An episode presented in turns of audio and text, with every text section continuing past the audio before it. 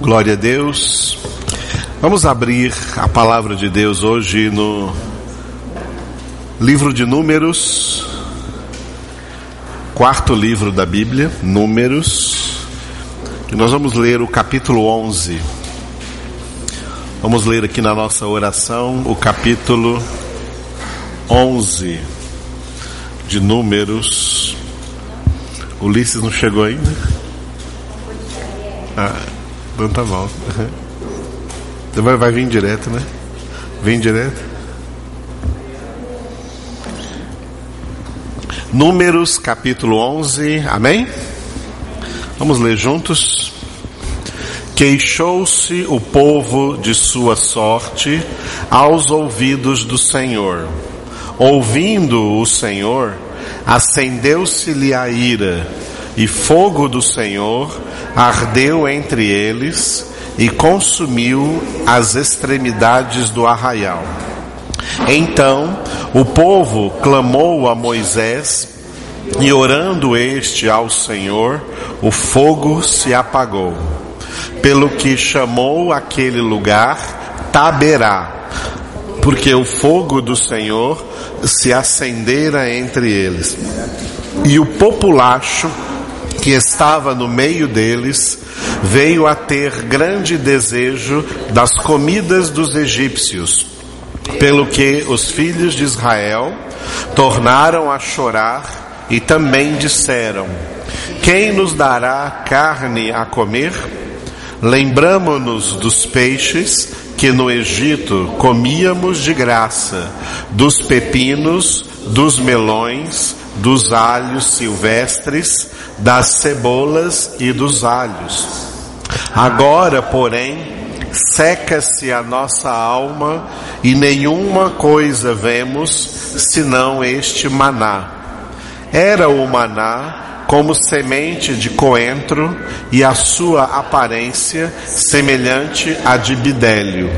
Espalhava-se o povo e o colhia e em moinhos o moía, ou num grau o pisava, e em panelas o cozia, e dele fazia bolos. O seu sabor era como o de bolos amassados com azeite. Quando de noite descia o orvalho sobre o arraial, sobre este também caía o maná. Então Moisés ouviu chorar o povo por famílias, cada um à porta de sua tenda. E a ira do Senhor grandemente se acendeu e pareceu mal aos olhos de Moisés. Disse Moisés ao Senhor: Por que fizeste mal a teu servo? E por que não achei favor aos teus olhos? Visto que puseste sobre mim a carga de todo este povo? Concebi eu, porventura, todo este povo? Dei-o eu à luz para que me digas: leva-o ao teu colo como a ama leva a criança que mama à terra que sob juramento prometeste a seus pais? Donde teria eu carne para dar a todo este povo? Pois chora diante de mim, dizendo: Dá-nos carne que possamos comer. Eu, sozinho, não posso levar todo este povo pois me é pesado demais. Se assim me tratas, mata-me de uma vez, eu te peço. Se tenho achado favor aos teus olhos, e não me deixes ver a minha miséria. Disse o Senhor a Moisés: Ajunta-me setenta homens dos anciãos de Israel, que sabem serem anciãos e superintendentes do povo, e os trarás perante a tenda da congregação, para que assistam ali contigo. Então descerei e ali falarei contigo. Tirarei do espírito que está sobre ti e o porei sobre eles e contigo levarão a carga do povo, para que não a leves tu somente.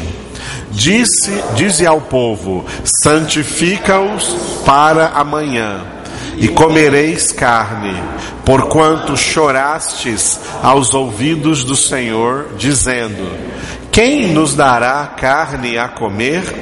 Íamos bem no Egito, pelo que o Senhor vos dará carne e comereis. Não comereis um dia, nem dois dias, nem cinco, nem dez, nem ainda vinte, mas um mês inteiro, até vos sair pelos narizes até que vos enfastieis dela, porquanto rejeitastes o Senhor, que está no meio de vós, e chorastes diante dele, dizendo: Por que saímos do Egito? Respondeu Moisés: Seiscentos mil homens de pé é este povo no meio do qual estou. E tu disseste: Dar-lhes-ei carne e a comerão um mês inteiro. Matar-se-ão para eles rebanhos de ovelhas e de gado que lhes bastem? Ou se ajuntarão para eles todos os peixes do mar que lhes bastem? Porém, o Senhor respondeu a Moisés: Ter-se-ia encurtado a mão do Senhor? Agora mesmo verás se se cumprirá ou não a minha palavra. Saiu, pois, Moisés e referiu ao povo as palavras do Senhor. E ajuntou setenta homens dos anciãos do povo e os pôs ao redor da tenda. Então o Senhor desceu na nuvem e lhe falou e tirando do espírito que estava sobre ele, o pôs sobre aqueles setenta anciãos. Quando o Espírito repousou sobre eles, profetizaram, mas depois nunca mais. Porém, no arraial ficaram dois homens, um se chamava Eudade e o outro Medade repousou sobre eles o Espírito, porquanto estavam entre os inscritos, ainda que não saíram à tenda e profetizaram no arraial. Então correu um moço e o anunciou a Moisés e disse: Eudade e Medade profetizam no arraial. Josué, filho de Num, servidor de Moisés, um dos seus escolhidos, respondeu e disse: Moisés, meu senhor, proíbe-lhe. Porém, Moisés lhe disse: Tens tu ciúmes por mim? Tomara todo o povo do Senhor fosse profeta, que o Senhor lhes desse o seu espírito. Depois, Moisés se recolheu ao arraial, ele e os anciãos de Israel. Então soprou um vento do Senhor e trouxe codornizes do mar e as espalhou pelo arraial, quase caminho de um dia, ao seu redor, cerca de dois côvados sobre a terra. Levantou-se o povo todo aquele dia e à noite e o outro dia e recolheu as codornizes. O que menos colheu teve dez hómeres e as estenderam para si ao redor do arraial. Estava ainda a carne entre os seus dentes, antes que fosse mastigada, quando se acendeu a ira do Senhor contra o povo e o feriu com praga muito grande, pelo que o nome daquele lugar se chamou Quibrote Ratavá porquanto ali enterraram o povo que teve o desejo das comidas dos egípcios. De Quibrote Ratava partiu o povo para Hazerote e ali ficou. Aleluia. Taberá significa fogo e Kibrote Ratavá significa sepulcros da iniquidade. Oremos então ao Senhor. Ó Deus Todo-Poderoso, nós te louvamos por mais esta noite abençoada que o Senhor nos concede. Te louvamos, Senhor, porque lemos a tua palavra nessa noite e entendemos que o Senhor Jesus, ó Pai, é o verdadeiro maná descido do céu para nós. Nós não queremos as carnes do Egito.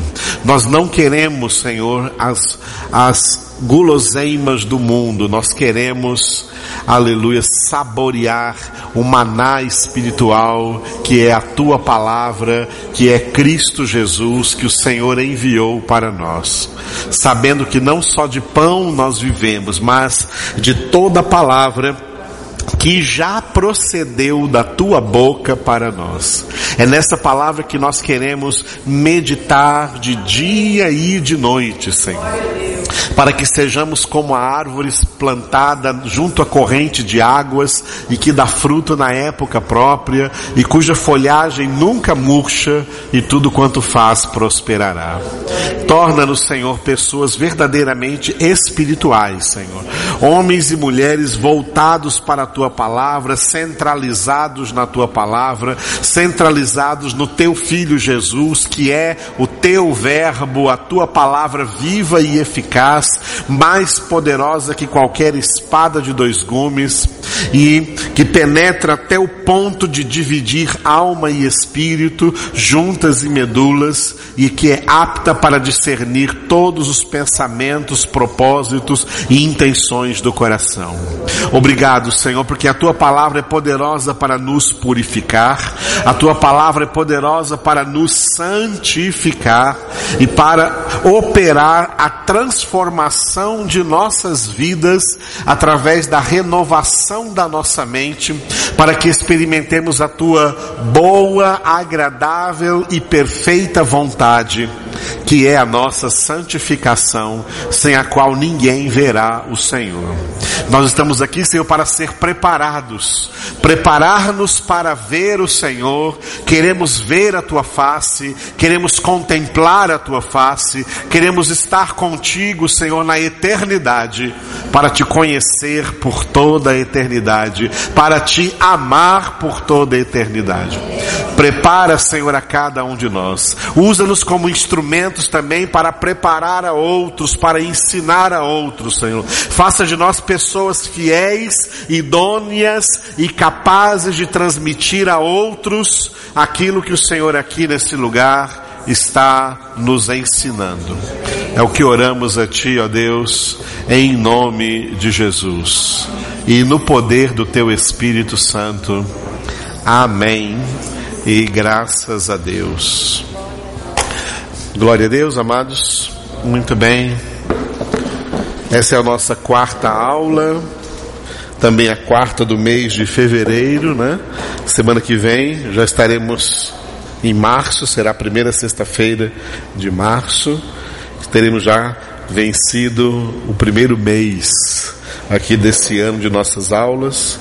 E eu louvo a Deus por todos quantos têm sido fiéis, têm vindo, né? A maioria tem vindo e tem com certeza aprendido muita coisa em nome de Jesus.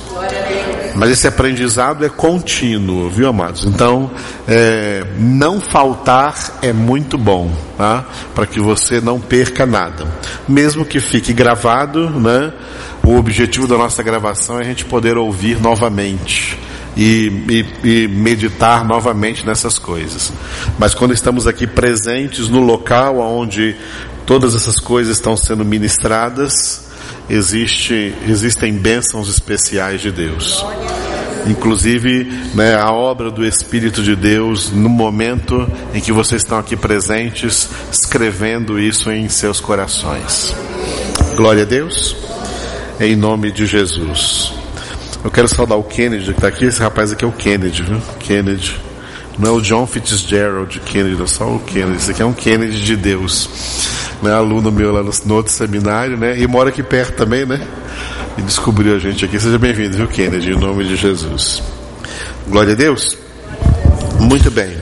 Continuando então, na primeira parte da nossa aula é a introdução ao Antigo Testamento, ok?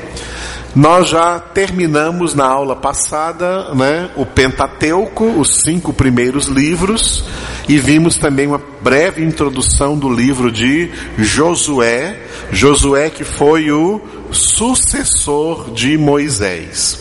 Moisés foi o primeiro modelo de pastor, pastor do povo de Deus, daquele antigo povo de Israel, né? E nós vemos aqui né, no capítulo 11 de Números, né? O trabalho que Moisés tinha para pastorear esse povo. Depois de Moisés, o seu servidor, que nós lemos também aqui, né? Josué. Josué, nós lemos aí no versículo 28 desse capítulo 11 de Números. Josué, filho de Nun, servidor de Moisés, um dos seus escolhidos. Escolhidos para ser o que? O seu possível sucessor aí nesse ministério pastoral o povo de Israel. E de fato, quando Moisés morreu, né, quem ficou no lugar dele foi, foi Josué. Ok? Nós vamos ver hoje, né, uma pequena introdução dos próximos dois livros, que é o livro de Juízes, que vem depois de Josué, e o livro com o nome de Ruth. Tá? Um livrinho pequenininho aqui, de quatro capítulos, chama Ruth. Primeiro vamos ver aqui Juízes. O livro que tem esse nome, Juízes, Juízes. Primeiro vamos explicar o nome do livro. Porque esse livro aí tem nome de Juízes. Quem eram estes juízes? É, os juízes representavam o estilo de governo de Deus sobre o seu povo. Quando Deus instituiu a nação de Israel, Ele não a instituiu para que essa nação de Israel tivesse o mesmo estilo de governo das outras nações da terra. Nessa época, naquela época antiga, o estilo de governo das outras nações era chamado de monarquia. Porque as outras nações tinham, cada uma delas tinham o seu rei, o seu monarca. O monarca era um rei. As nações eram governadas por um rei. Deus não queria que a nação de Israel fosse governada por um rei humano, porque ele seria o rei de Israel. Israel acabou de chegar ali. Ele seria então o rei de Israel. Glória a Deus. E como rei de Israel, Deus instituiu um outro modo de governo, um outro estilo de governo para aquela nação de Israel, em que o governante de Israel seria não um rei, mas seria um juiz. Um juiz que tem as qualidades, tá? Um juiz que tem as qualidades de um pastor. Esses juízes seria a mesma coisa que pastores, tá? Seria a mesma coisa que pastores. Por isso, como eu acabei de dizer, Moisés, que foi o primeiro modelo de pastor do povo de Deus, uma das coisas que o pastor fazia no Antigo Testamento, tá? E que não é muito prerrogativa do pastor hoje no Novo Testamento, e eu vou explicar por quê, mas que no Antigo Testamento era uma prerrogativa, fazia parte do trabalho do pastor no Antigo Testamento, era julgar as causas do povo. O povo criava, tinha causas entre si. Igual na sociedade, quando tem alguma causa, as pessoas vão, recorrem ao poder judiciário. E geralmente, né, precisam aí de alguém que entenda de leis para ser o seu intercessor, ser seu advogado. Então procura um advogado para acionar o poder judiciário para realizar aí a sua causa. Tá? No Antigo Testamento, o povo de Deus tá? Tinha o Senhor pelo seu rei, o Senhor colocava um homem, um pastor, para pastorear esse povo. Esse pastor tinha que ser um juiz para julgar as causas do povo. O povo vinha e falava com Moisés: Olha, está acontecendo isso, o que, que eu faço? Aí Moisés lia na lei e julgava essa situação de acordo com a lei que Deus tinha dado para ele no Sinai e falava para a pessoa como ela deveria agir. Era assim que o juiz fazia. Moisés teve que escolher, nós lemos aqui em Números 11 aqui, Deus, pela orientação de Deus, ele, ele escolheu 70 anciãos, tá? O pastor, ele também tinha o um nome no Antigo Testamento, também tinha o um nome de ancião. Pastor e ancião era a mesma coisa.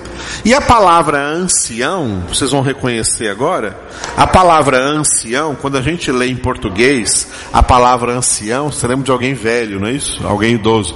Mas a palavra ancião, ela vem do grego. E na língua grega, a palavra ancião é a palavra presbítero.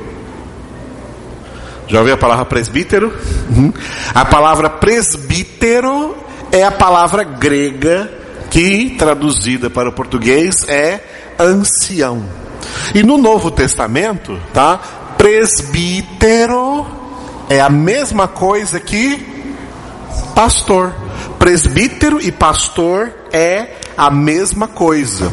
Por isso que o apóstolo Pedro escreveu em 1 Pedro capítulo 5, escrevendo aos pastores, ele, ele disse assim, ó, aos presbíteros exorto eu, presbítero como eles. Pedro era apóstolo, mas se identificou como presbítero. O apóstolo João também era apóstolo e lá nas suas duas cartas também se identifica como presbítero. E Pedro diz aos presbíteros assim, lá em 1 Pedro capítulo 5: Eu exorto os presbíteros a fazer o seguinte: pastoreai o rebanho de Deus que há entre vós. Tá? Por que, que ele manda os presbíteros pastorearem? Porque presbítero e pastor é a mesma coisa. Ouviu, amados? Existem igrejas por aí que fazem diferenças entre presbíteros e pastores, tá? E tem e elas e elas e elas são é, diferentes entre si. Tem um tipo de igreja que acha que Pastor é maior que presbítero. E que para um dia a pessoa ser pastor, primeiro ela tem que ser presbítero, para depois um dia ela subir na vida e ser e ser pastor. Errado. De acordo com o Novo Testamento, presbítero e pastor é a mesma coisa. E tem outro tipo de igreja, geralmente as igrejas chamadas de presbiterianas, todos os tipos de igrejas presbiterianas, entendem o contrário, que o presbítero é maior que o pastor. Os pastores devem obedecer aos presbíteros, porque os presbíteros é que formam o conselho presbiteral da igreja, e eles é que administram a igreja e inclusive administram o pastor da igreja. Então nessas igrejas presbiterianas, o presbítero é mais importante que o pastor biblicamente errado. Biblicamente, presbítero é pastor, pastor é presbítero, não são duas coisas diferentes. São a mesma coisa, são o mesmo ministério pastoral, são anciãos e como anciãos foram colocados também como juízes. E no Antigo Testamento tinha muito essa função. O pastor tinha a função de julgar as causas das ovelhas, dos membros do povo de Deus, de acordo com a lei, de acordo com a palavra de Deus. No Novo Testamento, nós, pastores, não temos mais essa função de julgar as causas de ninguém. O que, que nós temos a função? Nós temos a função que Jesus nos deu de ensinar, fazer discípulos, Mateus 28, fazer discípulos, ensinando-os a guardar todas as coisas que Jesus ordenou. Amém? E quando um discípulo conhece bem todas as coisas que Jesus ordenou, conhece bem toda a palavra de Deus, ele mesmo vai saber muito bem como julgar as suas próprias causas. Não precisa de um outro juiz para julgar. Correto? Entenderam? É assim que é no Novo Testamento. No Antigo Testamento, não. Nós lemos aqui no Números capítulo 11 que no Antigo Testamento todo o povo não podia receber o Espírito Santo. Então só os anciãos que recebiam o Espírito Santo é que podiam julgar as causas do povo. Mas no Novo Testamento agora, o Espírito Santo foi derramado para todos. Todos podem ser cheios do Espírito Santo, todos podem então entender muito bem a palavra de Deus e julgar as suas próprias causas. Glória a Deus. A única coisa mais ou menos parecida com isso e que pode acontecer quando for solicitado no Novo Testamento é o que se chama de aconselhamento pastoral. Quando alguém quer pedir algum conselho ao pastor, ele solicita o pastor, e o pastor então ouve a situação para aconselhar o irmão dentro da palavra. Amém? Quem é daqui da nossa igreja, a quem que eu procuro para aconselhar? Ninguém. Eu não procuro ninguém. Eu vou na sua casa para te dar conselho? Eu ligo para você para te dar conselho? Eu procuro você para te dar conselho? Porque não é correto eu procurar você para dar conselho. O correto é quando você sentir que precisa de um conselho, você me solicita. Eu estou prontinho.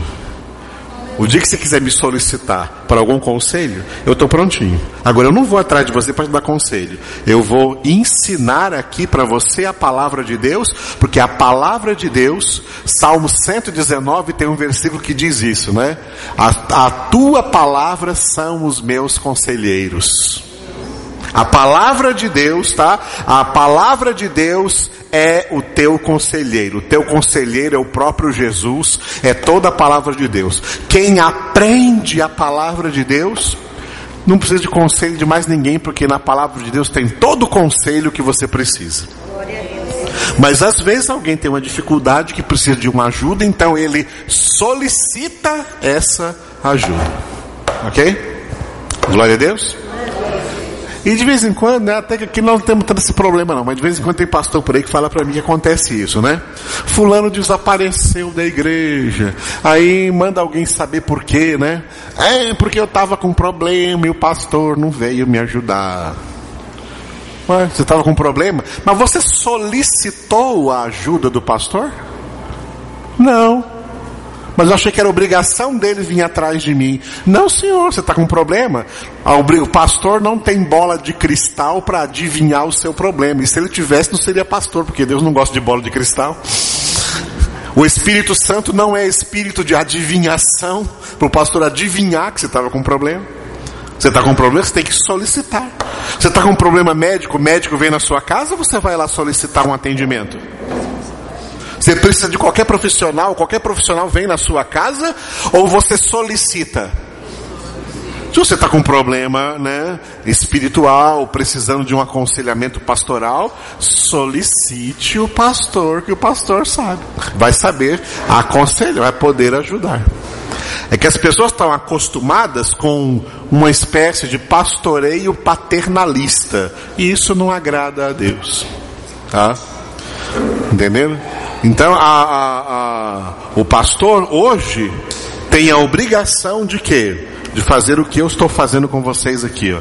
Ensinar toda, eu disse, toda a palavra de Deus.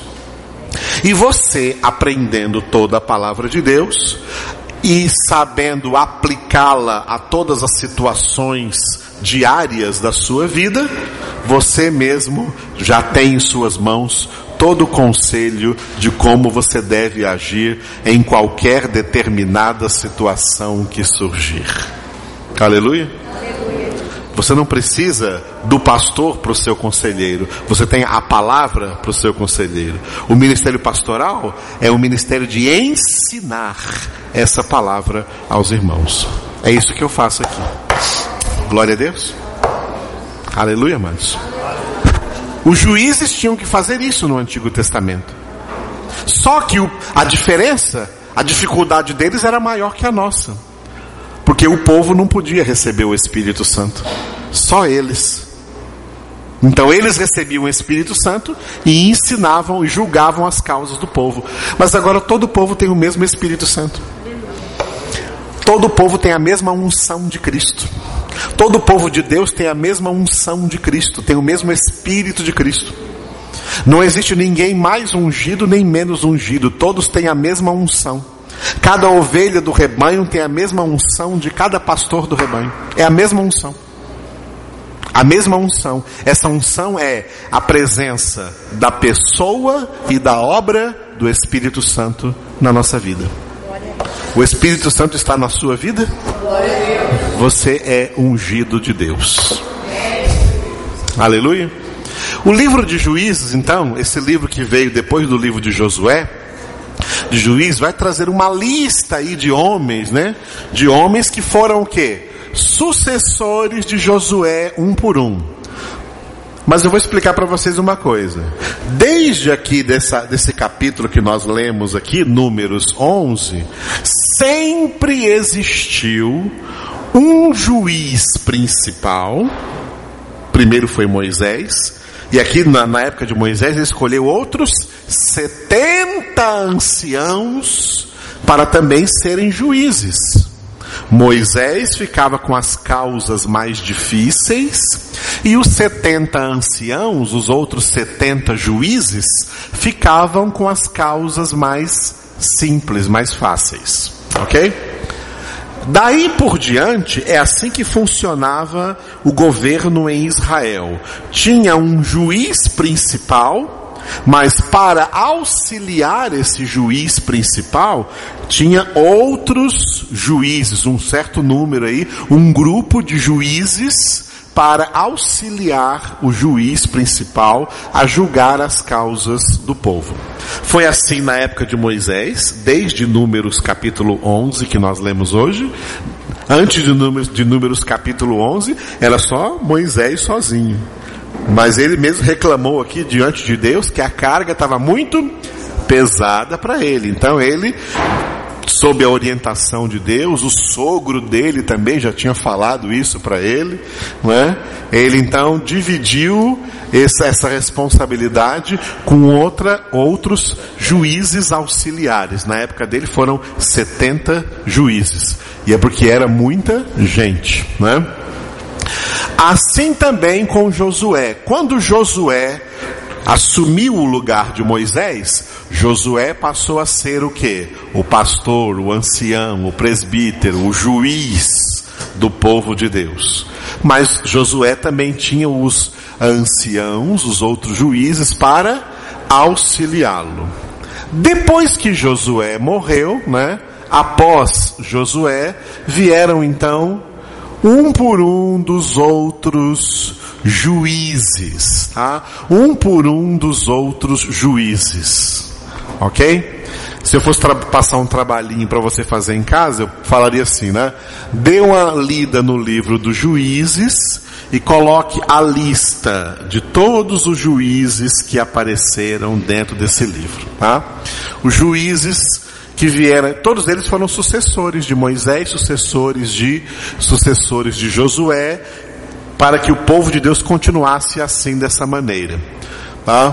Portanto, o livro dos juízes, que tem 21 capítulos, que eu daria o título de Israel em Canaã, depois da ocupação da terra de Canaã, aí vem o livro com uma introdução, tudo que aconteceu após Josué, e o desenvolvimento com um, um longo período histórico marcado por fases em que eles tinham um juiz principal e fases em que eles não tinham um juiz principal. O livro registra isso. Tinha períodos que tinha juiz, um juiz principal, e tinha períodos que não tinha nenhum juiz principal. Aquele juiz principal morria e não era sucedido por ninguém. Ninguém lá do grupo dos juízes auxiliares queria ocupar o lugar dele. Tá? Então tinha períodos com e sem juízes. Sem juízes aqui, juízes principais, tá? Sem, mas continuava tendo aquele, aqueles outros juízes auxiliares. Esse livro aí, chamado Juízes, ele é um livro assim, é, ele é tenebroso. Não é um livro gostoso de você ler, bonito de você ler. Tá? Por que, que ele não é um livro bonito de se ler? Porque ele traz uma realidade muito triste aí do povo de Deus e que parece que é uma realidade de todas as épocas. A realidade é essa aqui, ó. Quando o povo de Deus se sente à vontade, se sente abençoado, se sente que está protegido, sente que está tudo certo, sabe o que acontece? Ao invés deles aproveitarem essa, essa, essa, essa época boa, tá? E louvar a Deus, adorar a Deus, ser fiel a Deus, conhecer mais a Deus, se aproximar mais de Deus, ao invés disso, quando está tudo bem, quando está tudo bem, o povo de Deus relaxa. Relaxa na fé, relaxa na oração, se torna mundano, mistura com as coisas do mundo, desagrada a Deus. Essa é a história dos juízes, tá? no que você começa a ler no livro dos juízes. A terra está conquistada, Canaã não é mais Canaã, Canaã agora é Israel, a terra foi dada a eles, Deus cumpriu a sua promessa que fez Abraão, Isaac, Jacó, as doze tribos estão aí, cada uma com a sua faixa de terra, produzindo bem, vivendo bem, criando gado, gado graúdo, gado miúdo, trabalhando na agricultura, prosperando nessa terra. Era a época deles, deles adorarem a Deus, buscarem a presença de Deus, conhecerem Deus, serem fiéis a Deus. Ao invés disso, promessa cumprida, tudo bem com eles, bem instalados, eles relaxam especialmente na vida espiritual. Eles relaxam especialmente no seu relacionamento com Deus. Eles pecam. Eles imitam as pessoas do mundo, imitam outros povos do mundo, começam a invocar deuses de outros povos. Aí a ira de Deus, a justa ira de Deus, se inflama contra esse povo como está escrito no Salmo 7, versículo 11, Deus que é justo juiz, sente indignação todos os dias. Aí o que, que Deus fazia? Para castigar o povo de Israel, Deus levantava povos estrangeiros. E os povos estrangeiros vinham e dominavam, fazia o povo de Israel escravos deles dominavam sobre eles. Às vezes esse domínio durava durava 30 anos, durava 40 anos, durava décadas. Aí, quando o povo se via cansado debaixo do peso da opressão dos inimigos de outras nações, eles clamavam ao Senhor: "Ó oh, Deus, tem misericórdia de nós, porque nós pecamos" e confessavam seu pecado, né? Aí Deus vinha com a sua misericórdia e dentre eles levantava um juiz E esse juiz, além de tudo que o juiz fazia, ele tinha também que ser, ah, ele tinha que ser um guerreiro. Ele pegava na espada, ele pegava no escudo, pegava na lança, ele montava no cavalo, ele conduzia, ele liderava o exército numa campanha militar e libertava o povo da mão dos opressores. E aí, durante o tempo em que esse juiz vivia, o povo era liberto, o povo voltava, voltava a ser um povo livre, um povo feliz, um povo abençoado, tá? Mas quando o juiz morria, o povo voltava de novo a pecar contra Deus a ira de Deus voltava de novo a se acender contra o povo. E Deus levantava outros povos estranhos para oprimir o povo. Anos depois de opressão, de estar oprimido por outro povo, o povo de Israel clamando: Senhor, meu Deus, tem misericórdia. Aquele tipo de crente que quando está tudo bem, ele não busca Deus.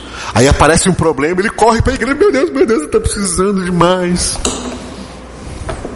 Orem por mim, irmãos, porque eu estou passando por uma situação. Mas antes, quando não estava passando por uma situação, não estava nem aí. Não estava nem congregando. É a mesma história. Esse é o mau caráter que o povo de Deus precisa ser curado desse mau caráter, desse mau caratismo espiritual. E ser fiéis a Deus, e ser íntegros diante de Deus em toda situação que passa. Isso é o que eu chamo de novela. Essa é uma novela que acontecia ali, ó, dentro do livro do juiz. É a mesma coisa. Porque novela é isso, né? Novela é a mesma coisa, né? A novela é a mesma coisa, né? Muda as moscas e o excremento é o mesmo, né? A mesma coisa, a mesma coisa diabólica. Assim era essa novela, né? Assim era essa novela. Quando Deus deixava o povo bem, o povo ao invés de se aproveitar disso e se tornar fiel a Deus, re, relaxava Aí Deus mandava um opressor. Aí o povo debaixo da opressão clamava. Aí Deus na sua misericórdia levantava um juiz que ia lá e libertava o povo. Tá? Ia lá e lutava pelo povo e libertava o povo. Quando o povo estava, enquanto esse juiz estava vivo, o povo respeitava. Quando o juiz morria, caía tudo no carnaval de novo. Entendeu? caía tudo na gandaia de novo. Aí Deus manda, a ira de Deus se acendia, vinha um opressor. Essa é a história que você lê. É esse o contexto de Juízes do começo até do começo até o fim do livro, tá? Do começo até o fim do livro, vivendo períodos que tinham um juiz, com juiz e sem juiz. Quando tinha um juiz, eles estavam opa, fiéis a Deus, porque esse juiz aí foi que liderou a campanha de libertação deles, foi que liderou a campanha militar para ganhar, para expulsar os opressores. Mas quando aquele juiz morria, eles prevaricavam de novo. Aí vinha um período sem um juiz, e esse período sem um juiz é o período em que ele era oprimido por outra nação, por outros povos. Aí debaixo de opressão clamavam ao Senhor, e o Senhor na sua misericórdia vinha e dava mais uma chance. Entenderam? Essa é a história, amados. Que história ruim. Amados, eu não quero viver assim não, você quer? Para ser um crente desse jeito, de altos e baixos? Ah, que, que é isso? Eu não quero buscar a Deus só quando as coisas estiverem ruins na minha vida. Eu quero buscar a Deus todos os dias da minha vida. E não é por alguma causa, é porque eu amo a Deus. E porque Deus me ama. E aí, quando vier um momento ruim, quando vier o dia mal, eu estou fortalecido por aquilo que todos os dias eu tenho sido fortalecido na presença do Senhor. Aleluia. Então é assim que nós aprendemos a ler esses livros e tirar do Antigo Testamento e tirar para nós as adequadas lições de cada um deles. No Antigo Testamento, entre todos os juízes, houve também uma juíza, viu? Para ver que Deus usa também mulheres no seu ministério. Não foram só homens que foram juízes. Teve uma mulher juíza, chamada Débora. Ah? Débora foi uma juíza. Parece que as mulheres ficavam assim meio dormindo, meio assim, só homem que eram juízes. Aí um dia Deus mandou falar assim, ó. Desperta, Débora. Levanta-te. E Deus usou ela para libertar o povo de Deus. Tá certo? Na época de Baraque. Muito bem. Acabou essa novela aí do livro dos juízes, quer dizer, a novela continua, o livro é que acabou, mas a novela continuava. Nesse mesmo período aí do livro dos juízes, né, surge essa história da Ruth. Surge essa história da Ruth escrita aí nesse livrinho pequenininho aí, de quatro capítulos. Li para você ler em quatro minutos. Dá para ler um capítulo desse por, por minuto. Quatro minutinhos o livro de Ruth, bem pequenininho. Essa história surge aqui dentro desse contexto aqui, no final aqui de todo esse, esse período histórico aí dos juízes. Era um período em que era um período em que Israel estava sem nenhum juiz principal estavam em pecado, por causa do pecado, a ira de Deus se acendeu contra eles, e Deus mandou uma fome grande lá para Israel. Estavam todos passando fome.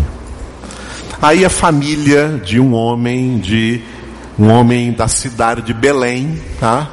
A cidade de Belém, na Judéia, Belém de Judá,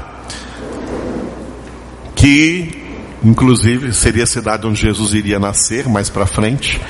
Né? Um homem chamado Elimelech saiu com a sua esposa Noemi e com seus dois filhos, né? Malom e Quilion. Um casal e dois filhos. Olha, o que, que eles fizeram? O que, que eles fizeram? A mesma coisa que fazem, por exemplo, brasileiros quando acham que é melhor sair do Brasil com a família para os Estados Unidos, entendeu? Esse, esse êxodo que as pessoas fazem da sua nação de origem para buscar prosperidade, trabalho, dinheiro, condições de vida em outra nação por causa de uma situação aí na sua nação.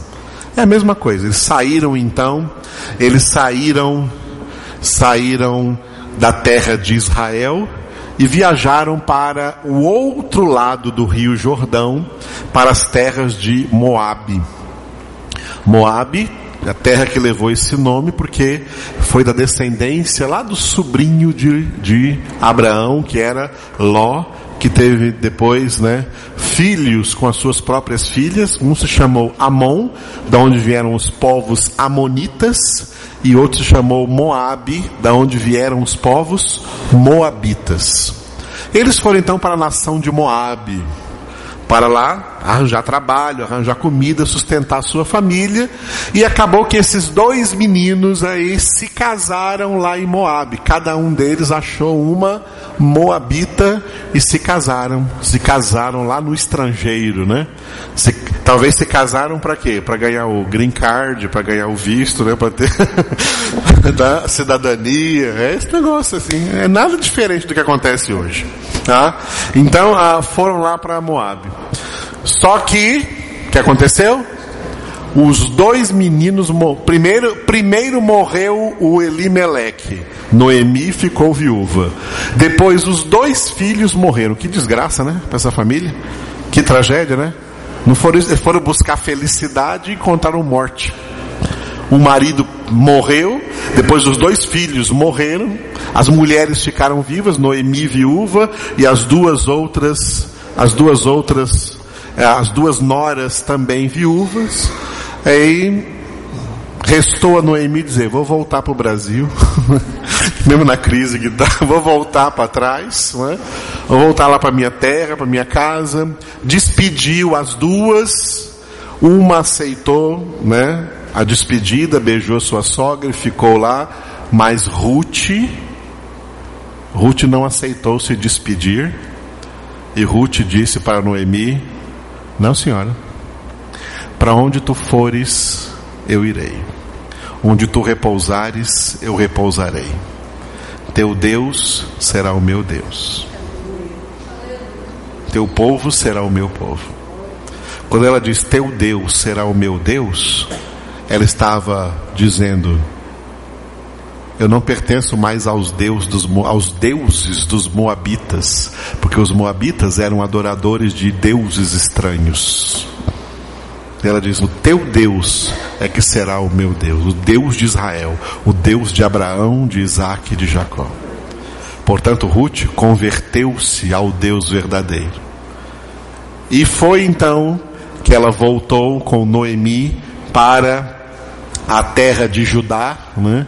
para a terra de Judá, para a capital Belém, e nessa terra ela foi, então, achou trabalho na fazenda de um homem chamado Boaz, e se casou com ele, né? Se casou com esse homem chamado Boaz. Esse homem, Boaz aqui, ele era descendente de Judá. Abraão, Isaac, Jacó, Jacó que teve o nome mudado para Israel, teve os doze filhos, um deles é Judá. Na linhagem de Judá está acontecendo a linhagem messiânica, a linhagem do Messias. Tá? Boaz é descendente de Judá. Jesus, a linhagem de Jesus está passando por ele. A semente do Messias está passando por Boaz. E Deus usa toda essa história de Elimeleque e sua família, usa toda essa história para trazer lá de Moabe uma mulher estrangeira que não era israelense, que não era descendente de Abraão, de Isaac e de Jacó. Portanto, é uma mulher que representa os gentios, que representa a nós. E ela, como também outras, outra anterior ainda, mulher de Naasson, Boaz, Boaz é neto de Naasson, Naasson, na época da conquista de Jericó, Naasson se casou com Raabe, que também era uma mulher habitante de Jericó, era dos povos é dos povos, dos povos cananitas, Portanto, também ela era gentílica.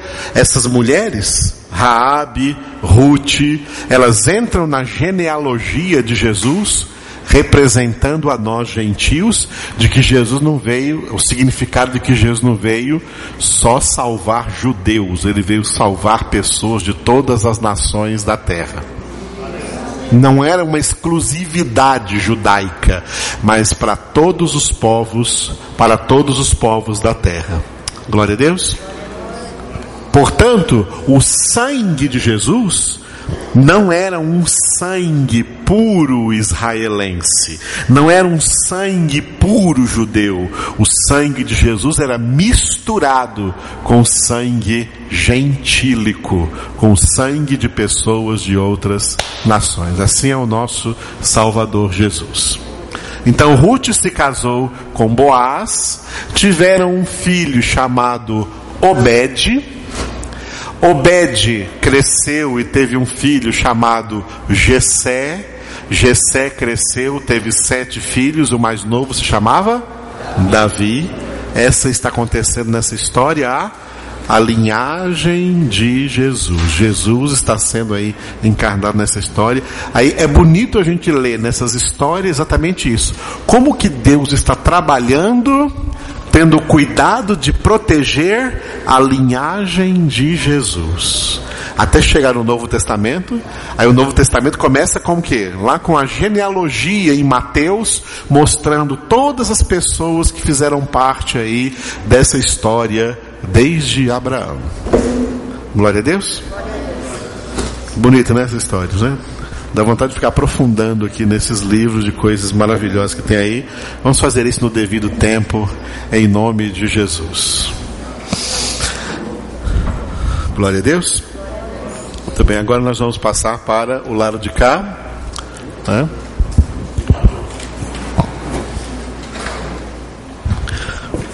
E vamos continuar o método de estudo bíblico indutivo tem cinco passos. Vocês têm anotado aí os cinco passos? Falem os cinco passos aí, vamos ver.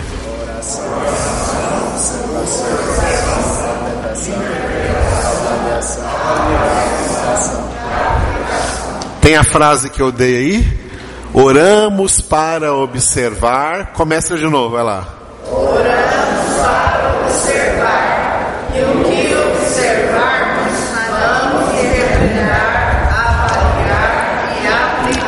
Glória a Deus. Então, oramos para observar. Por isso que a oração é o primeiro passo, né? Hoje nós vamos terminar o primeiro passo. A semana que vem vamos entrar no segundo passo, que é a observação, e nós vamos ficar no segundo passo, sabe até quando? Até a última sexta-feira de junho. Uhum. Até a última sexta-feira de junho, portanto, todo, todas as nossas aulas aqui antes das férias de julho, julho vai ter férias, viu? então, até a última sexta de junho, nós vamos ficar no segundo passo, aprendendo a observar as escrituras sagradas e vamos ver como o Espírito Santo vai como fez com Agar no deserto, abrir a nossa visão para enxergarmos todas as fontes de água viva que tem dentro da palavra de Deus. Portanto, seremos muito edificados na palavra aí nesse semestre. Amém? Então, o primeiro passo é a oração. Qual o propósito da oração com relação ao, ao nosso estudo da Bíblia? Propósito aqui, ó.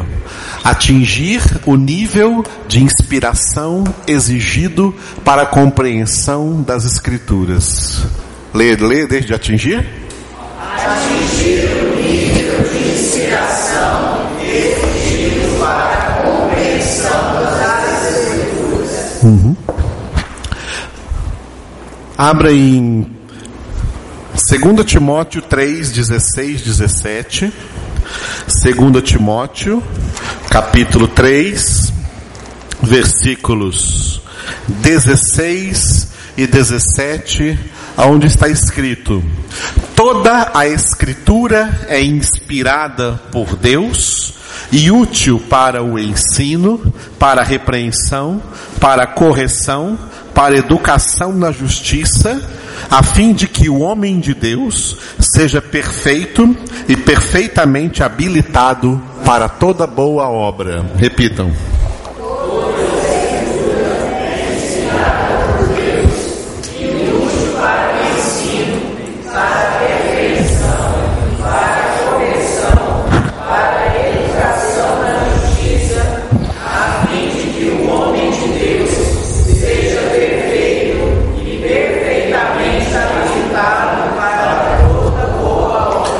Primeira frase do versículo 16, repita: toda a escritura é inspirada por Deus. Esse texto aqui é o texto chave para nós entendermos que a Bíblia toda, de Gênesis a Apocalipse, é inspirada por Deus. O que é a inspiração? A inspiração, a palavra-chave aqui é a inspiração. A inspiração é uma obra do Espírito Santo de Deus que agiu primeiro na vida de todos os escritores, desde Moisés, que escreveu os cinco primeiros livros do Pentateuco, até o apóstolo João, que escreveu o último livro, Apocalipse. Todos esses homens, eles foram inspirados pelo Espírito Santo de Deus, como Pedro, que é um deles também, o apóstolo Pedro, que foi um deles, escreveu aí em 2 Pedro, abra aí na sua Bíblia, segunda carta de Pedro, segunda carta de Pedro, capítulo 1, segunda carta de Pedro, capítulo 1, versículos versículos 20 e 21, onde está escrito: Sabendo primeiramente isto, dois pontos, que nenhuma profecia da Escritura provém de particular elucidação, porque nunca, jamais, qualquer profecia foi dada por vontade humana. Entretanto, homens santos falaram da parte de Deus, movidos pelo Espírito Santo. Leiam.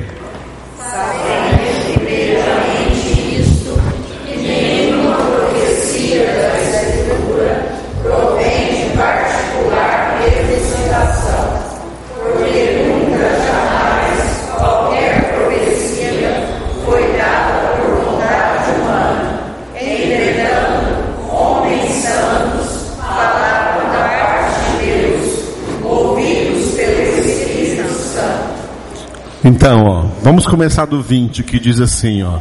Nenhum, ó, aliás, aliás, Pedro começa assim, ó. Sabendo primeiramente isso. Olha como ele colocou esse advérbio aí, primeiramente, sabendo primeiramente isso. Então, quando você vem ler a Bíblia, saiba primeiramente isto, que nenhuma profecia, profecia da Escritura, tá? Não é profecia de profeta aí não, tá? Profeta aí da, da rua aí não, tá? Profeta por aí de qualquer lugar, tá?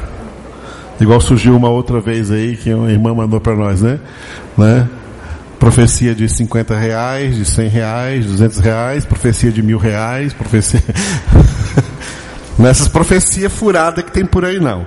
Profecia da Escritura, ou seja, que ficou escrito na palavra de Deus. Nenhuma profecia da Escritura provém de particular elucidação. O que, que é particular elucidação? Ideia própria dos escritores. Não é uma ideia própria dos escritores que escreveram aqui a Bíblia, não. Né? Não é uma ideia particular de Moisés, nem de Isaías, nem de Ezequiel, nem de Mateus. Tá? Não é uma ideia particular deles que eles escreveram. Porque nunca jamais, versículo 21, ó, tem até uma redundância, nunca e jamais, nunca, jamais, qualquer profecia, profecia da Escritura, foi dada por vontade humana. Eles não escreveram essas coisas por vontade deles mesmos. Entretanto, homens santos, homens especiais, homens consagrados, homens santos falaram não da parte de si mesmos, mas falaram da parte de quem? Da parte de Deus e movidos por quem? Movidos pelo Espírito Santo. Movidos pelo Espírito Santo aí significa inspirados pelo Espírito Santo de Deus. Por isso que Paulo escreveu em segundo, Paulo que é um desses homens, escreveu 13 cartas e na sua segunda carta a Timóteo 3:16 ele disse: toda a escritura é inspirada por Deus. Tá? Porque foi Deus que inspirou estes homens a escreverem. Ok? Em toda a Bíblia só existem, só existem três textos que foram escritos diretamente pela mão de Deus. Três textos. Todos os outros foram escritos pelas mãos de homens. Em toda a Bíblia tem só três textos que foram escritos diretamente pelas mãos de Deus. Primeiro deles, os dez mandamentos escritos pelo próprio dedo de Deus nas duas tábuas de pedra. Lembram disso? Qual foi o segundo texto? Quem lembra aí? Muito bem, muito bem.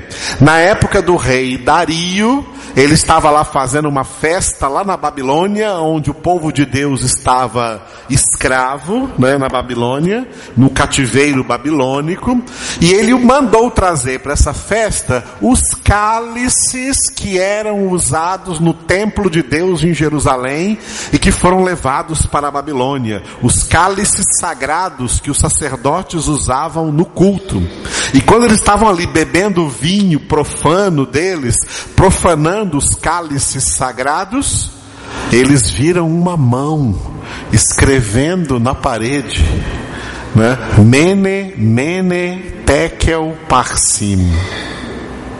Palavras que significam literalmente medido, medido, pesado e insuficiente. E também pesado e insuficiente significa entregues aos persas. Porque a dinastia de Nabucodonosor, por causa dessa profanação, perdeu o seu país para os persas, para a Pérsia que vinha crescendo como um grande poder naquela época. Essas palavras aí que se encontram lá no livro de Daniel foram escritas por Deus, foi a mão de Deus escrevendo. Terceira. Quem lembra a terceira, você quer ver. Muito bem, muito bem. Essa aí ninguém sabe o que foi que ele escreveu. Não foi revelado. Mas enquanto os homens queriam forçá-lo a apedrejar a mulher, Jesus escrevia com o dedo na terra. Jesus não deixou nada escrito. Os apóstolos escreveram, mas Jesus não deixou nada escrito, não, foi, não é verdade? Mas ele escreveu na terra lá um dia. O que, que ele escreveu, hein? Foram as únicas palavras na Bíblia escritas pelo próprio Deus. Todas as outras palavras foram escritas por homens, mas não qualquer tipo de homem. Homens santos que falaram da parte de Deus, movidos pelo Espírito Santo. Portanto, estavam debaixo dessa inspiração, dessa obra do Espírito Santo que se chama inspiração. Agora, uma coisa que muita gente não presta atenção. Nós temos hoje aqui nas nossas mãos já a Bíblia prontinha com seus 66 livros. Os 39 do Antigo Testamento, os 27 do Novo Testamento. Na época em que esses livros estavam sendo escritos, também tinha gente aí, até gente de Deus, até homens de Deus também, homens de Deus também, escrevendo outros livros, que não entraram aqui na Bíblia. Esses livros que não entraram na Bíblia são chamados de apócrifos. Em todas as épocas, vários livros foram escritos. Alguém, muitas pessoas também em todas as épocas, muitos homens em todas as épocas, que conheceram esses livros e conheceram também os outros livros, foram também inspirados pelo Espírito para saber que esses aqui eram sagrada escritura, palavra de Deus, e aqueles outros podem ser até bons livros, mas não eram sagrada escritura, não eram palavra de Deus, eram palavra de homens. Ouvido? Apócrifos. Apócrifos. Ok? Esses livros, depois você procura no dicionário essas palavras aí, tá? Apócrifos são os livros escritos aí nesse, nesse tempo. Por exemplo, né? Nós não temos aqui o Apocalipse de João aqui na Bíblia. Estamos terminando aqui o Apocalipse, né? Sábado vamos terminar o capítulo 22 amanhã. Foi o apóstolo João, não foi? Jesus foi lá na ilha de Patmos, revelou para ele. Sabia que existe um livro apócrifo que é o Apocalipse de Pedro? Pedro escreveu um Apocalipse também, mas não veio aqui parar na Bíblia. É apócrifo, entendeu? Porque esse livro foi ideia de Pedro. ideia de Pedro e não palavra revelada de Deus. E Pedro tem aqui duas cartas. A primeira carta de Pedro e a segunda carta de Pedro, que é palavra de Deus. A, a primeira e a segunda carta de Pedro são inspiradas, mas o Apocalipse de Pedro não é inspirado, por isso não está aqui na Bíblia. Paulo escreveu 13 cartas. Em uma dessas cartas, ele disse que também escreveu uma carta aos Laodicenses, a igreja de Laodiceia. Cadê essa carta? Ela não está na Bíblia. Por que, que ela não está na Bíblia? Porque se perdeu ou alguma coisa assim? Porque a inspiração de Deus estava agindo para que ela não viesse parar aqui na Bíblia, porque não é sagrada escritura. As outras 13 cartas de Paulo tinha a inspiração, por isso, mesmo que a intenção de Paulo fosse, por exemplo, escrever aquela carta aos Efésios, não foi Paulo escrevendo aos Efésios, foi Jesus escrevendo para toda a sua igreja em todo tempo e lugar. Essa era a inspiração. Assim trabalhou a inspiração. Por isso, a inspiração trabalhou não só nos homens que escreveram, mas também nos homens que compilaram durante séculos até chegar no fim com esse conjunto de livros que nós temos aqui na Bíblia, os 66 livros. Amém, queridos? Entenderam isso? Depois da reforma protestante, a Igreja Católica adulterou a Bíblia aceitando dentro da Bíblia, lá no Antigo Testamento, no Novo Testamento não, mas no Antigo Testamento a Igreja Católica acrescentou sete outros livros que já haviam sido considerados apócrifos. Por isso que a Bíblia católica tem os nossos 66 livros e mais sete, tem 73 livros. E além dos sete livros que acrescentou, os católicos acrescentaram ainda dois capítulos a mais no livro do profeta Daniel. Na Bíblia, na Bíblia evangélica, Daniel tem 12 capítulos, na Bíblia católica tem 14 capítulos. Os dois últimos capítulos lá, a história de Susana e a história de um dragão chamado Bel. E eles acrescentaram ainda é, vários versículos no capítulo 3, dizendo que teria sido uma suposta oração que os três jovens, Ananias, Azarias e Misael, Sadraque, Mesaque e Abednego, oraram lá dentro da fornalha ardente. Esses acréscimos ao livro do profeta Daniel são apócrifos não são inspirados. Mas a Igreja Católica acrescentou isso dentro da Bíblia Sagrada, adulterando a Bíblia. Portanto, a Bíblia Católica é uma Bíblia adúltera. Impura, porque está misturada com livros que não foram inspirados pelo Espírito Santo de Deus. Tá? No Antigo Testamento, além desses acréscimos de Daniel, os sete livros são primeiro livro de Macabeus, segundo livro de Macabeus, o livro do Eclesiástico, além do Eclesiastes, que é inspirado, eles acrescentaram Eclesiástico, que é outro livro que não é inspirado, o livro da sabedoria, o livro de Tobias, o livro de Judite e o livro de Baruch, Baruch, que foi o secretário de, Neemias, de, de Jeremias, né? foi o secretário de Jeremias, trabalhou na época de Jeremias. Ele também escreveu um livro, né? um livro e é um livro apócrifo. E só a Bíblia Católica tem estes sete livros e os acréscimos de Daniel. Agora, uma boa coisa para você pegar os católicos e dizer assim para eles, ó, na sua Bíblia tem um livro no Antigo Testamento que chama Baruch. E nesse livro de Baruch, que não é inspirado, que não é palavra de Deus, ele usa todos os versículos deste livro para falar contra adoração a imagens.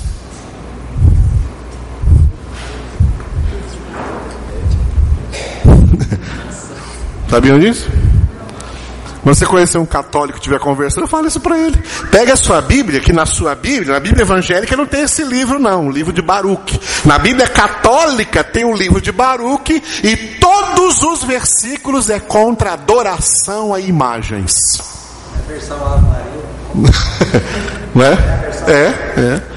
Então, na Bíblia católica tem lá. E os próprios católicos continuam adorando imagem. Quer dizer, eles não levam em consideração nem o que é inspirado, nem o que não é inspirado. Não levam em consideração a Bíblia Sagrada. Bíblia não existe no catolicismo. A palavra de Deus, né, inspirada, está aqui, com seus 66 livros. E a inspiração agiu nos homens que escreveram e nos homens que compilaram. Amém? E agora, e nós agora? Nós somos membros do corpo de Cristo. Membros da sua igreja. Nós já recebemos a palavra. A palavra já está aqui em nossas mãos, está prontinha. A palavra está aqui em nossas mãos. O que, que nós precisamos? Precisamos agora da mesma inspiração para entender a palavra, para compreender a palavra. Sem inspiração, tá? Sem inspiração, o crente não entende a palavra. É por isso que muito crente não gosta de Bíblia, porque ele já tem as, as experiências que eles têm de tentar ler Bíblia. Ah, não compreendi nada, não entendi nada, eu cansei, deixei para lá, larguei de mão, porque não estava entendendo nada. Por que não estava entendendo? Porque não tem inspiração. Porque não é um homem espiritual. Porque não é uma pessoa espiritual. E não é uma pessoa de oração. Então, a oração dessa pessoa nunca atinge o nível de inspiração exigido para a compreensão das Escrituras. Atos capítulo 8, você encontra lá uma história de um homem que está lá na sua carruagem, voltando de Jerusalém para a Etiópia, lendo as escrituras. E ele estava porventura lendo Isaías 53, né? O capítulo lá de Isaías 53 que fala pelas suas pisaduras fomos sarados, tá? Fala de Jesus, a profecia da, do sacrifício de Cristo que aconteceria muitos anos depois de Isaías. E ele estava lendo ali. E o Espírito Santo falou com Felipe, que já era cheio do Espírito Santo, para se aproximar do carro. E Felipe se aproximou e viu que o homem vinha lá. O homem não era convertido, tá?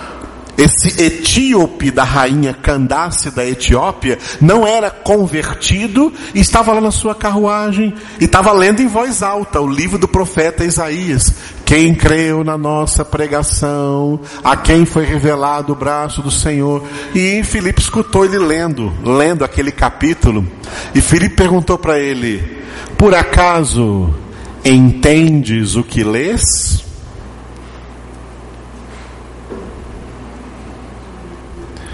Aí ele, como que eu posso entender se não tiver ninguém que me explique? Aí Felipe entrou no carro com ele, ele deu carona para Felipe, entrou no, na carruagem, e Felipe, a partir dessa palavra, Felipe cheio do Espírito Santo, portanto cheio de inspiração, a partir daquele texto que ele estava lendo, ele anunciou Jesus para aquele homem, e a conversão daquele homem aconteceu ali mesmo. Eles pararam a carruagem, o homem já foi batizado ali naquela estrada mesmo, e voltou para sua casa cheio de Deus. Porque agora foi alcançado pela compreensão das Escrituras. A mesma coisa o crente que lê a Bíblia sem inspiração não entende o que lê. Porque para entender a Bíblia tem que ser homem espiritual. o que eu falei para vocês lá naquela aula?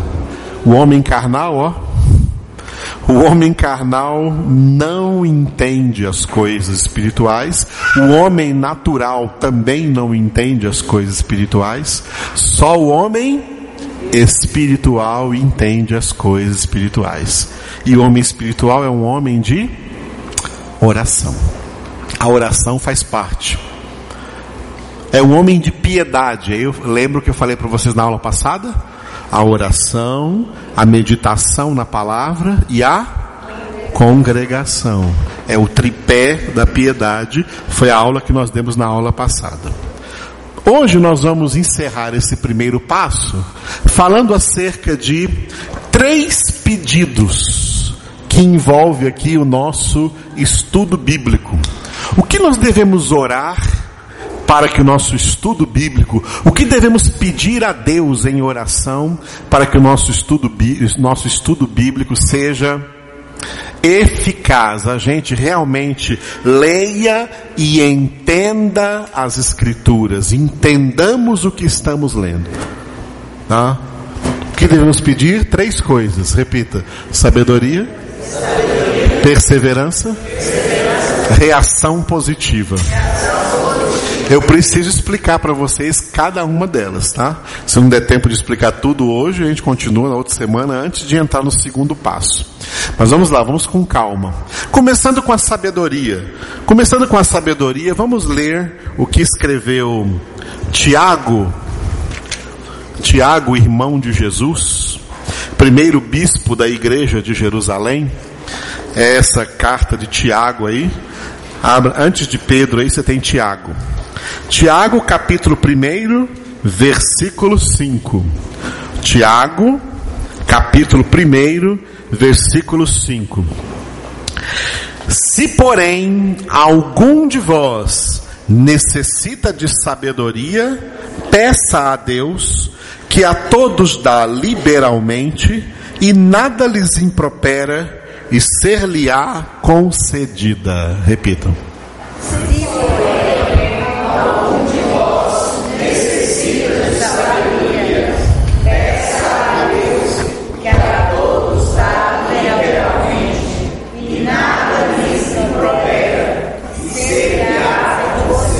Aleluia. Quer dizer que a sabedoria é uma coisa que nós podemos pedir a Deus porque agrada a Deus. Deus se agrada de quem está pedindo por sabedoria. Porque é propósito de Deus que seus filhos sejam sábios, que suas filhas sejam sábias. Deus não quer filhos nécios.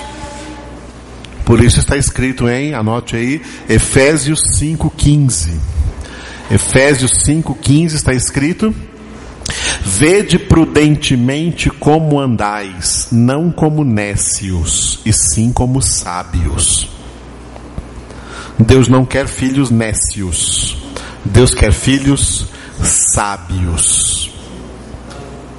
E o que é sabedoria? Vamos agora ver aqui o que é sabedoria. O que é sabedoria? Sabedoria é o resultado da aquisição de da aquisição de conhecimento. Opa, de sabedoria teve outra palavra-chave aqui agora: conhecimento. O que é sabedoria? É o resultado da aquisição de conhecimento. Ok? Sabedoria é o resultado da aquisição, aquisição de conhecimento. Alguém pode adquirir sabedoria sem adquirir conhecimento? Uh -uh. Portanto, não vai entender errado a oração. Não vai entender assim, né? Que peça, Tiago capítulo 1, versículo 5, né? Quem pedir, Senhor, me dá sabedoria. Estou recebendo, estou recebendo, estou recebendo, estou recebendo. Não, não é assim que Deus dá sabedoria, não, tá? Estou recebendo agora, ó, estou recebendo, irmão, estou recebendo aqui. Não é assim que Deus dá sabedoria, não. Quando alguém ora a Deus pedindo sabedoria, olha o que, que Deus vai fazer com essa pessoa, tá? Olha como é que Deus vai atender essa oração. Porque sabedoria é o resultado da aquisição de conhecimento. Né? Vamos colocar uma outra palavra aqui, né? Uma outra palavra-chave aqui. O que é inteligência? Outra palavra-chave. O que é inteligência? Todas as pessoas são inteligentes? Sim. Todas as pessoas, peguei vocês, hein? todas as pessoas são inteligentes. Porque todas as pessoas são dotadas de inteligência. Desde o, desde o seu nascimento, desde a sua concepção, as pessoas já são concebidas, geradas e nascidas com inteligência. Que, o que traz essa confusão é o seguinte: é que tem uns que usam mais a inteligência e tem outros que usam menos a inteligência. E tem uns que ainda nem inauguraram a sua inteligência. Mas todos têm inteligência. Todos têm inteligência. O que é inteligência? Vamos colocar aqui, ó. Inteligência é a capacidade Inteligência é a capacidade de adquirir conhecimento. Olha o conhecimento aqui, por isso o conhecimento é importante dentro da palavra. Então, inteligência é a capacidade de adquirir. Deus dotou a todos os homens desta capacidade. Todos os homens foram dotados por Deus desta capacidade de adquirir conhecimento. Ok? A inteligência é a capacidade de adquirir conhecimento. Agora eu vou colocar outra palavra-chave do lado de cá. O que é compreensão? Que é a mesma coisa de entendimento. Outra palavra-chave aqui, aliás, duas palavras que são sinônimas, tá? Compreensão e entendimento. O que é compreensão e entendimento? Compreensão e entendimento é a medida de conhecimento adquirido. Compreensão e entendimento é a medida de, de conhecimento adquirido. Por que medida? Porque ninguém recebe todo o conhecimento de qualquer coisa de uma só vez. O conhecimento é adquirido em proporção. O conhecimento é adquirido aos poucos. O conhecimento é progressivo. Você vai conhecendo. Por isso que lá em Oséias está escrito, Deus falando, conhecei e prossegui em conhecer o Senhor. Uma coisa assim, mais ou menos equivocada que nós estamos acostumados a falar, né? Eu não era convertido, aí tal dia eu conheci Jesus. Né? Aquele dia da sua conversão, você não conheceu Jesus aquele dia da sua conversão, você meramente começou a conhecer Jesus. Conhecimento não é instantâneo. Conhecimento é dinâmico, é progressivo, é pouco a pouco você tem que aumentar esse conhecimento. Por isso Pedro escreveu em 2 Pedro 3:18, crescei na graça e no conhecimento de nosso Senhor e Salvador Jesus Cristo. O conhecimento tem que aumentar. O conhecimento não pode ser estático. O que é o conhecimento estático? Quando alguém conheceu alguma coisa e não quer conhecer mais nada. Ah, não, o que eu conheci até agora já está bom, é suficiente, está muito bom. É errado, essa pessoa é medíocre, está errado. O conhecimento não pode parar. O conhecimento tem que continuar. O conhecimento tem que progredir. O conhecimento tem que ir além, tem que ir mais além. Mais além do que nós possamos imaginar. Como tem até uma música que diz isso. Leva a minha vida mais além. Deus está sempre querendo nos levar mais além. Deus nunca quer que a gente pare onde chegou. Deus quer que a gente vá mais além do que de onde nós chegamos. E assim no seu conhecimento. Deus quer que nós todos cresçamos nesse conhecimento e não fique na mesma coisa, não fiquei nessa mesmice. Uma coisa triste nas igrejas é os crentes na mesmice, é sempre a mesma coisa. Parece aquela novela, sempre a mesma coisa, sempre a mesmice. Deus não nos quer na mesmice, Deus quer ver crescimento, porque nós temos um objetivo para crescer. Nós temos uma meta de crescimento. Lá em Efésios 4, Paulo fala dessa meta. Que nós não mais sejamos como meninos, levados de um lado para o outro por qualquer vento de doutrina que apareça por aí, mas que nós cresçamos em tudo até atingir a perfeita maturidade da estatura de Cristo. Resumindo, quanto falta para você ficar igualzinho Jesus? Então você tem trabalho a fazer todos os dias. Glória a Deus. Amém. Então é isso aqui. Então, por isso que a compreensão e entendimento é uma medida.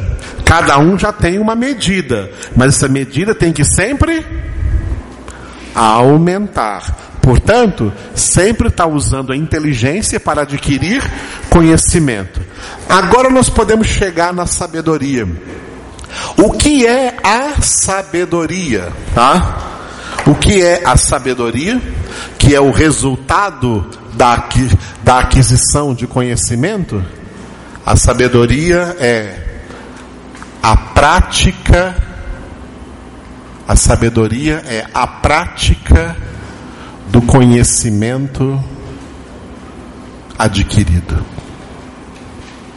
A sabedoria é a prática do conhecimento adquirido. Por isso que a sabedoria é o resultado da aquisição de conhecimento, porque ela é a, a prática do conhecimento adquirido. Por mais que o conhecimento que nós vamos adquirir na palavra seja bom, seja excelente, a gente põe todo esse conhecimento a perder se não praticarmos. Aqui está um grande uma grande chave para entender porque tem tanto crente fracassado, porque tem tanto crente derrotado. Porque ouvem a palavra de Deus, mas não a praticam. Jesus disse: aquele que ouve essas minhas palavras e não as praticam, é semelhante ao homem insensato que edificou a sua casa sobre a areia.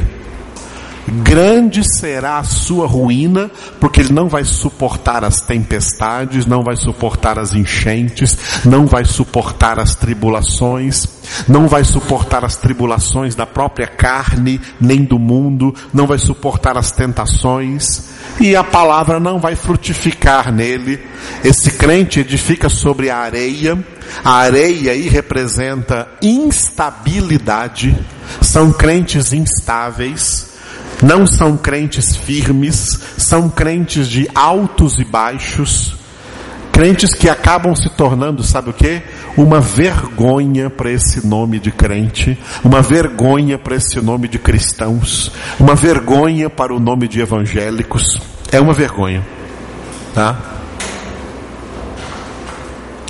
Eu costumo chamá-los de crentes Boris Casoy. É uma vergonha. Esses crentes são uma vergonha para o Evangelho, é uma vergonha para a igreja. Tá? Eles não têm palavra, não têm conhecimento, porque não têm vida. Não têm vida, se tornam apenas crentes religiosos, ritualistas e pensando que porque faz parte de uma igreja tal vai para o céu. Não, senhor. O céu é para quem ouve a palavra de Deus e a coloca em prática. E Deus não está nem aí se, se para essa pessoa, para quem quer que seja, para mim ou para você, colocar em prática seja difícil. Ele mandou colocar em prática, seja difícil ou não. Ah, é difícil, mas eu vou praticar porque Deus mandou. E está acabado, e a água parou. Não tem discussão, não tem questionamento. É colocar em prática sem questionar e pronto. Por difícil que seja.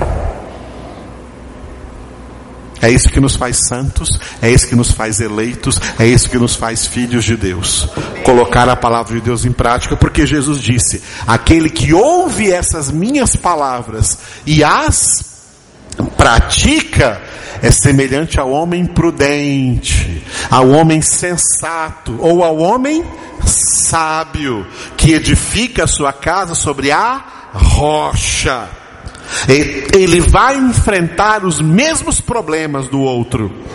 Só que, ao contrário do outro, ele não vai cair, porque está firme, sua vida edificada sobre a rocha, que é Cristo Jesus, porque Cristo Jesus é a palavra de Deus. Por isso, quando Paulo falou, amados, que a palavra de Deus, ou a mesma coisa, o Evangelho de Deus é o poder de Deus para a salvação de todo aquele que crê, ele acrescentou lá, porque o justo viverá pela fé. Viver pela fé é praticar aquilo que cremos. A fé que veio pela palavra. E nós praticamos. Mas o outro lado daquela moeda é o seguinte: o Evangelho de Deus também é o poder de Deus para a condenação de todo aquele que não pratica. Tá? A fé vem pelo ouvir, a obediência vem pelo praticar. E é na obediência que Deus quer ver seus filhos chegarem.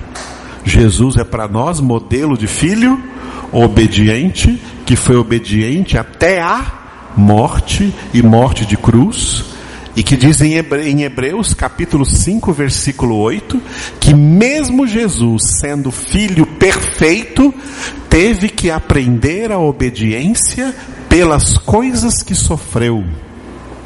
Então, se você diz assim, mas é difícil de obedecer certas coisas da palavra de Deus, para Jesus também foi, mas ele obedeceu. Portanto, é para nós também obedecermos, não há desculpa para desobediência.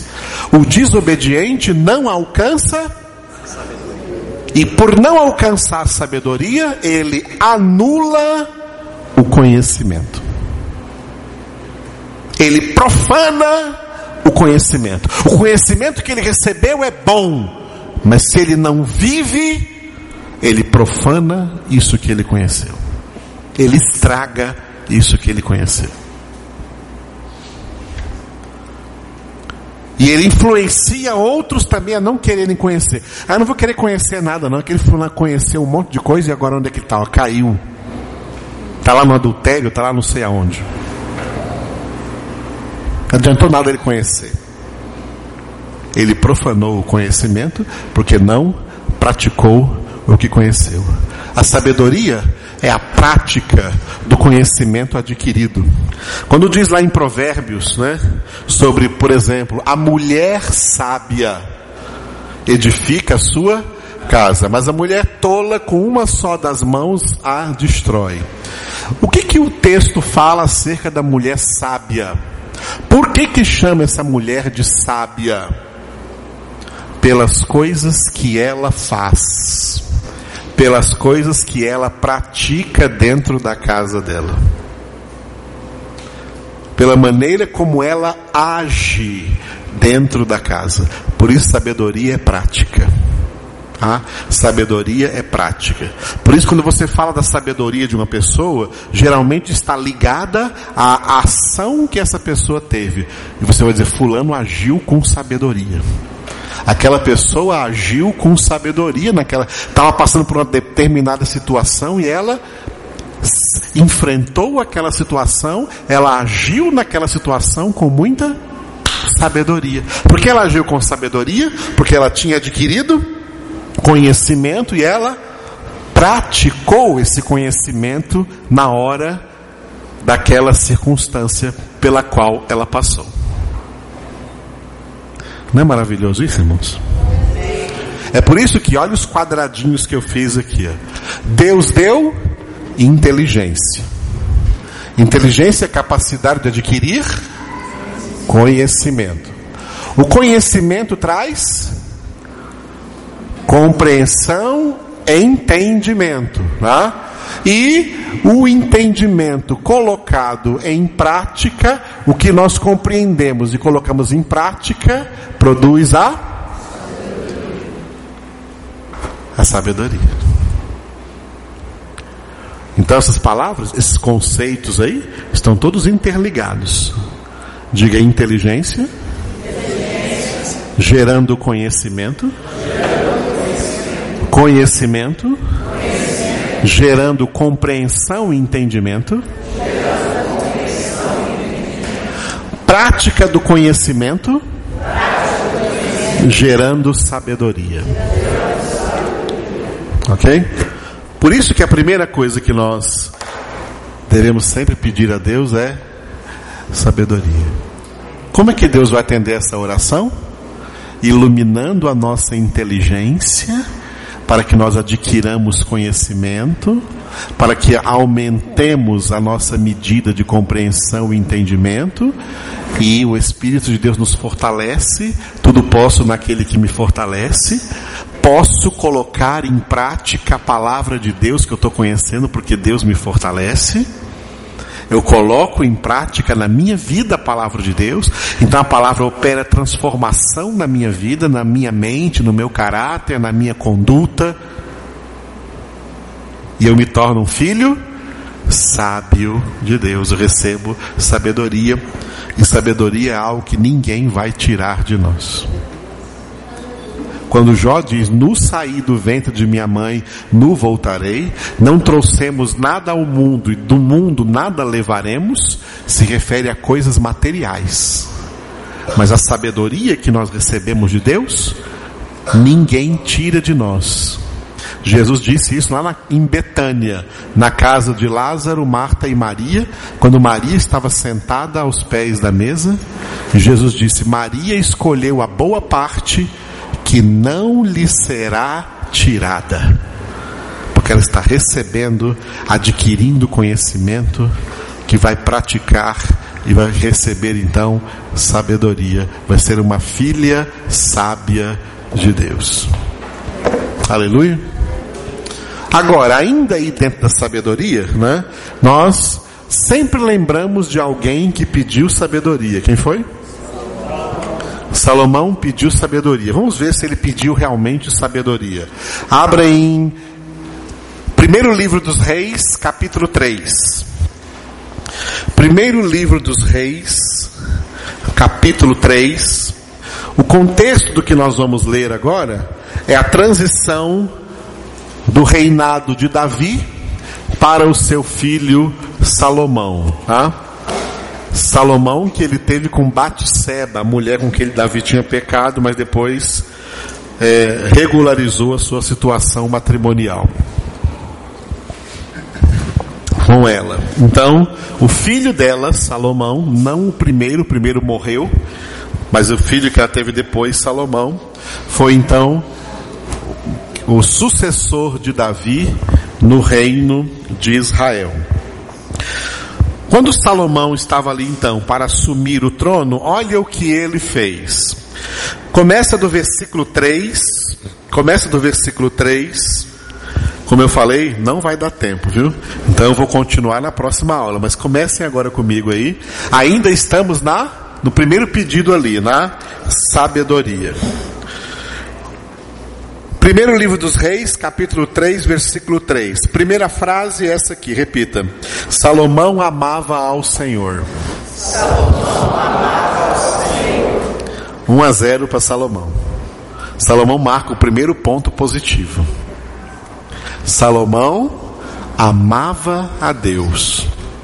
O mais importante mandamento da Bíblia é Deuteronômio capítulo 6, Amarás o Senhor teu Deus de todo o teu coração, de toda a tua alma, com todas as tuas forças. Tá? Esse é o maior mandamento da Escritura, é amar a Deus. Salomão amava o Senhor.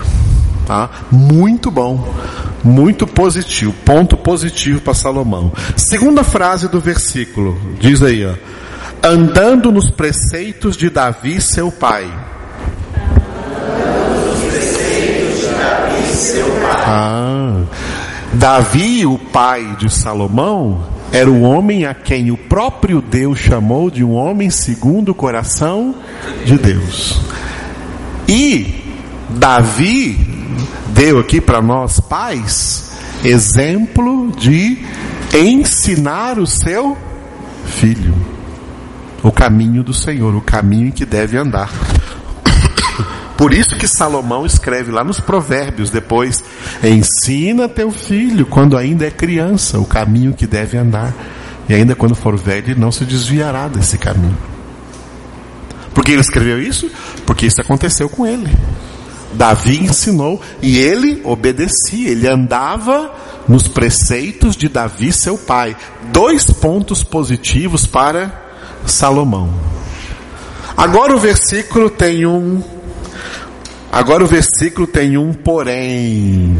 O que, que é porém? Porém é uma conjunção adversativa. Né? Mas, porém, todavia, contudo, entretanto, tem uma coisa contra Salomão aqui. Esse porém vai dizer que tem uma coisa aqui errada em Salomão porém sacrificava ainda nos altos e queimava incenso. O que, é esse negócio de sacrificar nos altos? Era um costume que aconteceu lá em Israel, semelhante ao que os crentes fazem aqui em Anápolis, no Morro da Capuava. Esse negócio de achar que tem que subir em monte para ganhar a bênção de Deus. Eu já participei de igreja que subia em monte. Sabe o que eu ganhava? Gripe. Ficava pegando aquele ar gelado dos montes lá, era gripe na certa. Tá? Sabe o que significa sacrificar aí nos altos, queimar incenso? Significa uma fé mística. Deus não gosta de misticismo. Misticismo significa mistura de crenças. Isso significa misticismo, mistura de crenças. Deus não gosta de mistura de crenças.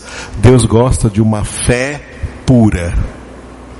Por isso Hebreus 11:6 diz: sem fé é impossível agradar a Deus. Salomão tinha essas práticas de, de fazer sacrifícios, tá? E de acordo com a mentalidade dos homens, né? De acordo com a mentalidade dos homens, esses sacrifícios, eles se transformam numa espécie de comércio religioso. Os sacrifícios são uma espécie de barganha que as pessoas querem fazer para achando erroneamente na sua cabeça que para ganhar alguma coisa de Deus, eu tenho que oferecer um sacrifício. Eu tenho que oferecer um sacrifício para eu merecer diante de Deus o que eu estou precisando que Ele me dê. Então eu preciso de alguma coisa, eu faço um sacrifício para Deus. Ah, então eu ofereço o sacrifício para o Deus, o Deus que é alegre, e me dá o que eu quero, porque eu ofereci um sacrifício. Isso aí tem até em desenho animado por aí. Amados, isso aqui né, é completamente errado. Essa não é a ideia bíblica de sacrifício, que depois eu explico para vocês qual é a ideia bíblica de sacrifício. Portanto, Salomão estava errando aqui, por isso que tem esse porém aí. Agora observa só o que, que ele foi fazer lá no, né? Quando ele queria pedir alguma coisa para Deus, olha o que ele foi fazer por causa desse negócio aí de, de, de oferecer sacrifícios. Versículo 4. Foi o rei a Gibeão para lá sacrificar, porque era o alto maior. Então ele procurou uma montanha bem grande, né, maior que ele, que ele podia, né? Porque quanto maior a montanha, maior o sacrifício, né? E ofereceu mil holocaustos Salomão naquele altar. Mil, amados, mil holocaustos. Vamos imaginar aqui mil bois. Mil bois de pessoa? Quanto churrasco dá para nós aqui fazer? né? Mil, mil bois, vamos, vamos dizer assim, mil holocaustos. Que coisa, não? Que coisa. Por quê? Ele, por que ele oferece mil holocaustos? Ele está medindo. Ele está pensando que o que ele está querendo de Deus é algo muito grande. Então, como ele está querendo de Deus algo muito grande, tem que ser um grande sacrifício para ele poder conseguir, para ele poder barganhar isso diante de Deus. Ideia completamente pagã. Sabe de onde vem a palavra pagão? Ou paganismo? Que fazem os pagãos? Vem de ideia a ideia de pagar por alguma coisa. Paganismo significa a prática de pagãos que tentam comprar favores de Deus, pagando por esses favores com seus sacrifícios. Completamente errado, completamente antibíblico. Isso não existe. Tá? Não agrada a Deus. E lá está o Salomão, oferecendo mil sacrifícios, mil holocaustos. Quando Salomão, esse era o costume no Antigo Testamento, né? Dentro desse versículo 4 aí, estava lá oferecendo holocaustos, com certeza ele trouxe sacerdotes, levitas, para realizar aqueles holocaustos. Com certeza ele trouxe uma equipe ali no Antigo Testamento, nessa época dos reis aí, tinha muito isso. Ele trouxe muitos profetas, profetas que ele também chamava, eles também chamavam os profetas de videntes, que andavam com eles. E vamos imaginar, né? Salomão começou, deu a ordem lá e mandou, vamos começar os sacrifícios aí. Aí matou os primeiros cem bois. Depois dos primeiros cem, ele pergunta para os videntes, para os profetas lá, e aí, Deus já falou alguma coisa? Não, não falou nada ainda, Deus não disse nada ainda. Então tá bom, vamos oferecer mais cem, vai lá, duzentos. Deus já falou alguma coisa? Não, Deus não disse nada. Vamos continuar. Aí vamos supor que até o meio-dia, uma hora da tarde, 500 holocaustos já havia feito. Deus falou alguma coisa? Não, nada. Duas horas de almoço, uma pausa e duas horas da tarde a gente volta. Volta duas horas da tarde, começa de novo. 600 holocaustos, 700 holocaustos, 800 holocaustos. Deus falou alguma coisa? Não, Deus não disse nada. 900 holocaustos. Deus falou alguma coisa? Não. Vamos, vamos, tá acabando o dia, já vamos oferecer mais 100 hoje. 100 holocaustos. Chegou a mil holocaustos aquele dia. Deus falou alguma coisa aí? Vidente teve alguma palavra? Não, Deus não disse nada. Vamos descansar e voltar amanhã. Quando ele foi dormir, pegou no sono, mas a gente estava bem cansado, hein? Depois de mil holocaustos, foi dormir como uma pedra, né? Caiu no sono como uma pedra. Versículo 5. O que aconteceu? Em Gibeão, Apareceu o Senhor a Salomão quando? De dia. De dia ele estava apresentando os holocaustos. Que hora que Deus apareceu para ele? De noite, em sonhos, disse-lhe Deus: dois pontos. Pede-me o que queres que eu te dê. O que, que Deus quer dizer com essa frase que ele diz aqui para Salomão? Salomão, o que você quer de mim? Basta me pedir. Para que, que você matou esses mil bois aí? Para que, que você matou esse tanto de bicho aí? Você pensa que vai ganhar uma coisa de mim porque me matou esses bichos aí para mim? Eu preciso deles por acaso? No Salmo 50 está escrito assim: Deus fala assim: Acaso tenho eu fome para vocês matar esses bichos aí perante mim? Se eu tivesse fome, eu ia pedir de comer para vocês? Todos os animais do campo não são meus? Se eu tivesse fome, eu ia pedir para vocês trazerem comida para mim? Ó, oh, tadinho, Deus está passando fome. Salomão, olha, olha Deus, Deus está fazendo, sabe o que com Salomão? Pregando o evangelho para Salomão. Como Jesus pregou: Pedi e dar-se-vos-á. O que pedirdes ao Pai em meu nome, Ele vô-lo, Ele vô-lo dará. E eu gosto muito, anota aí, viu? Anota, está quase acabando hoje. Anote aí.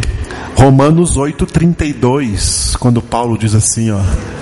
Aquele que não poupou seu próprio filho, mas que por todos nós o entregou, como não nos dará também graciosamente? O que é graciosamente?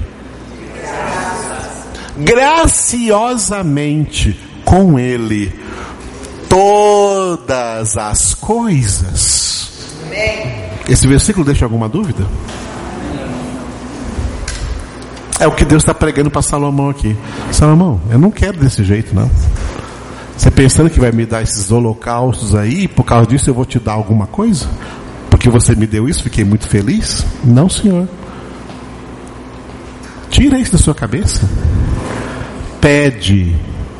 O que você quer que eu te dê? Pede para mim. Pede. Pede que eu vou te dar. É assim que Deus gosta. É assim que Deus age. Aleluia. Deus não é bom? Vamos continuar nesse texto aqui, tá? Na semana que vem. Antes de entrar no segundo passo, eu vou terminar o primeiro passo aqui, vou terminar a sabedoria, estamos nela ainda. Aí vamos ver a perseverança e vamos ver a reação positiva.